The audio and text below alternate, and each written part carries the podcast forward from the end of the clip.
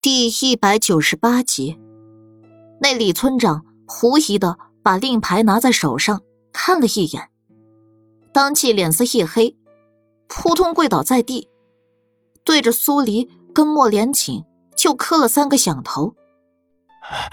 是老汉有眼啊啊！不是我有眼不识泰山，不知道是武王妃与武王爷驾到啊！周围的人一听李村长这话。傻愣了几秒，也跟着跪了下去。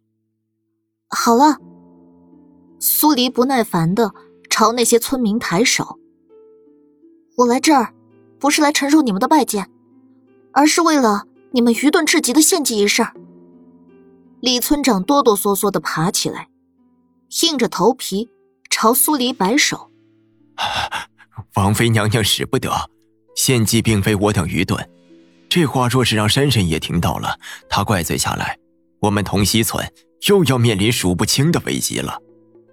苏黎不禁好笑，有人假扮了山神爷，也能把你们愚弄成这样？王妃娘娘这话是什么意思？李村长瞪圆了眼睛，不敢置信的看着苏黎。这时，一个中年大汉冲了进来。正是昨天在客栈狂对胡香父亲的男人。他听到苏黎最后那句话，几步冲到苏黎面前，粗着脖子问道：“你是说，没有什么山神爷，一切都是有人在搞鬼？”苏黎点点头：“哦，石壁流血的事儿，我已经看穿了。你们离开山洞后，我们带着人进去过，能够证实。”是人为，而不是神怪。如此说，我亲自将自己的女儿白白送了进去。中年大汉发疯似的抬手捶向石桌。小蝶，我的小蝶。念叨完自己女儿的小名，中年大汉回过神，直直盯着苏黎，急迫问道：“那我女儿呢？我女儿呢？”既是人为。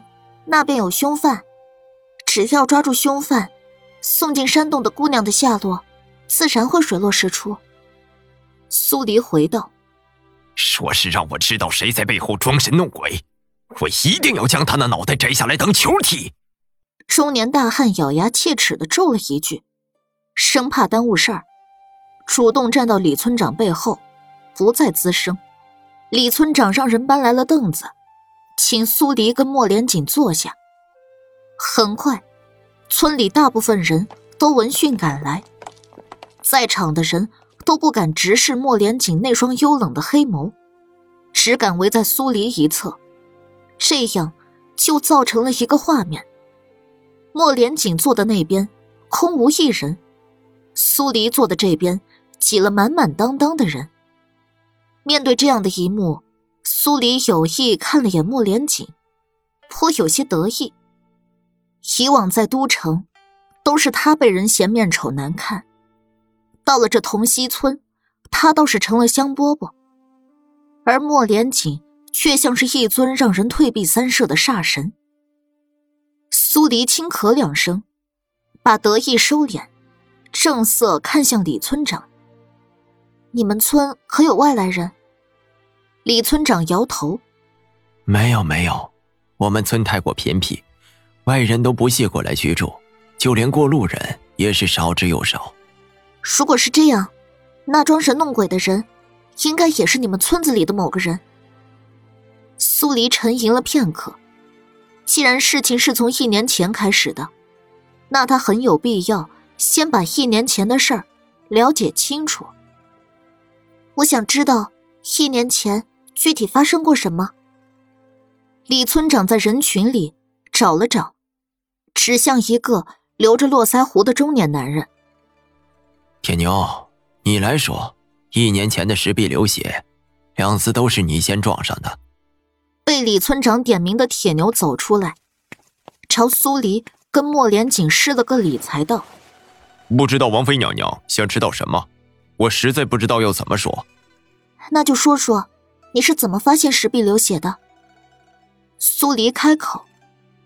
铁牛抓抓头，想了想，才道：“呃，我是我们村的猎户，常年在山上打猎活动。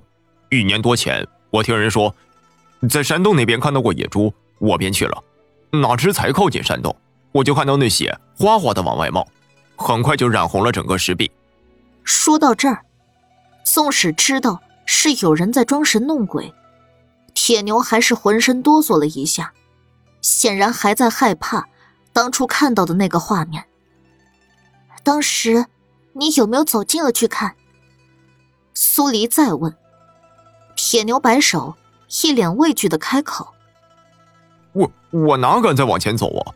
出了这档子大事儿，自然是要回村通知村长。”李村长接过话头：“是，那日铁牛慌里慌张跑来叫我，我带了村里几个年轻的后生一起去洞口。到的时候，洞口两侧的石壁已经被鲜血沾满。那个山洞向来神秘，走下流传下来的话。”都说是那山神爷的地盘，外人进去便会死，所以我们只敢远远的看几眼，就回村张罗着要祭山神。苏黎静默不语。一般的血，不管是人还是动物，只要流出体外，不出几分钟就会凝固。铁牛亲眼看到血从石壁上冒出来，说明装神弄鬼的人事先藏在了巨石后面。瞅准他道，然后再取血灌进空心石里面，让血从破口处流出，造成石壁冒血的假象。再加上同溪村的人对山洞本来就抱着敬畏之心，看到那种场景后，自然会放大了想，放大了说。思及此，苏黎看向铁牛：“你仔细想想。”你看到石壁冒血时，可有注意到石壁上方的巨石，或者听到什么声响？铁牛按照苏黎说的，努力回想，可想来想去，他脑海里就只有那幅石壁冒血的画面，摇头。那你是从谁那里听说过洞口附近有野猪出没？苏黎抿唇。凶犯需要一个见证人，而村里人都畏惧洞口，平时没事儿不会轻易过去。凶犯想要把人引过去，猎户是他最好的选择。是景二娘跟我说的。铁牛指了指人群里的一个老妇人，那老妇人连忙道：“我我我也是听明成娘跟我说的。”他在山上开客栈，对山上的事儿最了解不过了。苏黎蹙眉，明成这个名字，他早上才听过，是客栈里那个阴柔的年轻男人。明成娘，应该就是粗壮的掌柜夫人了。他脑海里不由想起掌柜夫人那张圆盘子脸，正想着，胡香父母。搀扶着从院外走了进来，扑通一声，在苏黎面前跪下，朝着他连连磕头。苏黎愣了一下，回过神，把老夫妇俩搀了起来。你们这是做什么？我们已经听说了。胡老汉夫妇俩哭着求道：“还请王妃娘娘一定要帮我们将香儿寻回来。”她才被送进山洞没多久啊，她肯定还没出事儿。您行行好，大发慈悲，替我们将香儿寻回来呀！苏黎虽然气他们冷冰冰的，把亲生女儿推入火坑，但这些村民信息闭塞，被人装神弄鬼哄得团团转，本就是受害人，他也不好再气下去。当即郑重的点了点头。你们放心，既然我决定要管这件事儿，就不会坐视不管。胡老汉夫妻抹着眼泪，眼巴巴的看着苏黎。对过胡老汉的中年男人气不过，红着眼瞪向胡老汉：“你们倒好，女儿才送进去没多久，还能有一线生机。我家的小蝶呢，就活该尸骨无存吗？”胡老汉垂下头，不敢跟中年男人对视。任他指着鼻尖骂。李村长连忙把中年男人推开。好了好了，王妃娘娘跟五王爷都在这儿，你们吵什么吵？再吵下去，案犯会自己跳出来认罪吗？这话一出，哄闹的现场顿时一片安静。苏黎想起浮生说过，石壁冒血后，村里的庄稼会无缘无故的消失，家畜也成片成片的死。那时有人提出了给山神爷献祭姑娘，提出这点的人，会不会是凶犯？可还有人记得？当时是谁提出要给山神爷献祭姑娘？苏黎环视一圈在场所有人，音调稍扬：“是老神棍。”想都没想，村民们全都指向这人。苏黎不解的看向李村长：“老神棍是什么人？”他呀，是咱们村鼎鼎有名的神棍，平时神神叨叨的，爱弄些旁门左道的东西。再加上小孩生病受惊，找他看隔日准好。久而久之，他变成了咱们村颇有威望之人。他呢？苏黎双眼微眯。半年前死了。李村长叹息一声：“唉，他能治别人的病，却治不了自己的。”事情调查到这儿，算是告一段落了。苏黎跟莫连锦准备离开村子，往客栈去。浮生是离凶犯最近的人，只要他醒过来，应该能说出一些关于凶犯的事儿。那些个献祭过女儿的人，一路把马车送到了村口，千求万求，咬牙切齿的求着苏黎要把凶犯揪出来。苏黎坐在马车里，手肉发胀的眉心。莫连锦，这件事儿你怎么看？先等国师醒后再说。莫连锦把苏黎拉入怀中，替他揉着眉心。你先眯一会儿，到了客栈再叫你。哦。苏黎没有强撑，乖巧闭上眼睛。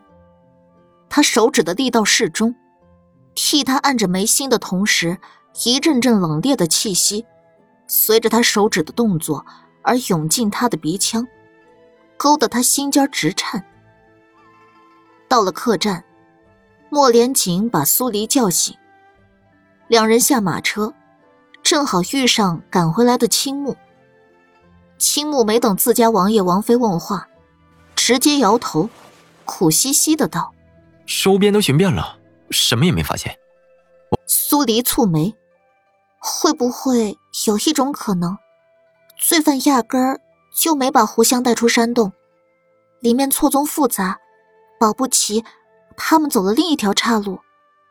莫连紧绷着一张脸，静默了一会儿。我跟青木长笛再去探一探那个山洞，你留在客栈。苏黎拽住他，先别急，等浮生醒了再说。而且后面的话，苏黎没再往下说。他看向客栈所在的方向，晶亮的眸子微微敛成一条细缝。他们刚刚从村民的口中了解到，除了老神棍以外，就只有掌柜夫人跟一年前的事儿有些关联。如果没有掌柜夫人跟人说，在洞口附近看到过野猪，猎户也不会过去，看到石壁冒血。莫连锦没问苏黎后话，他懂了他的心思。当下，几人一起进入客栈，掌柜正在柜台里拨着算盘，掌柜夫人在旁边擦着酒坛。苏黎抿抿唇，靠近柜台，朝掌柜夫人开口道：“我刚刚从村民那儿听说，一年多前你跟人提到过。”洞口那边有野猪出没，有没有这回事儿？掌柜夫人擦酒坛的动作一顿，强装镇定，放下酒坛，迎上苏黎的视线。啊，这事儿是我说的。平时客栈没客，我会去山上摘。摘些野果子解馋。见到过野猪后，便在跟人话聊时提了一嘴。姑娘问这话是什么意思啊？掌柜一家一直在山上，没有下山，所以不知道苏黎已经自曝身份的事儿。苏黎点点头，没再多说，正准备上楼去看浮生，突然瞥见掌柜夫人的裙摆上有一片墨绿色的污渍。他眼睛一眯，还想再看，掌柜夫人却是身形一扭，扛上酒坛，朝掌柜的说道：“我拿酒下山去换些蔬菜回来，你守好了客栈。”掌柜的结结巴巴应声，还没应完，掌柜夫人就已经消失在了当场。苏黎看了眼青木，我刚刚。落了样东西在村长家，你去帮我取回来。说完，使了个眼色给他。青木了然点头，是。他领命离开，跟上掌柜夫人。苏黎多看了眼歪嘴的掌柜，径步朝楼上走。